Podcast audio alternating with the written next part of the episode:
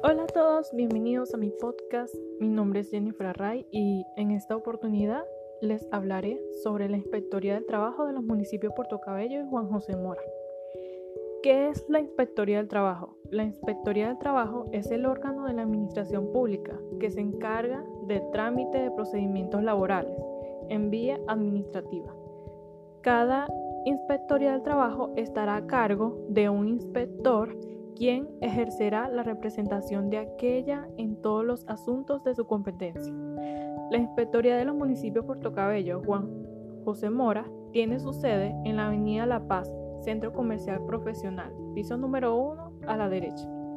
Aquí, los trabajadores que se trasladan hasta la sede de la inspectoría pueden pasar en espera para ser atendidos un mínimo de una hora y media o dos horas en grandes compañías donde el personal de atención al público por quejas. En la primera sala que conseguimos en la inspectoría están dos trabajadores, un secretario del inspector y el otro se encarga de atender a los trabajadores que llegan.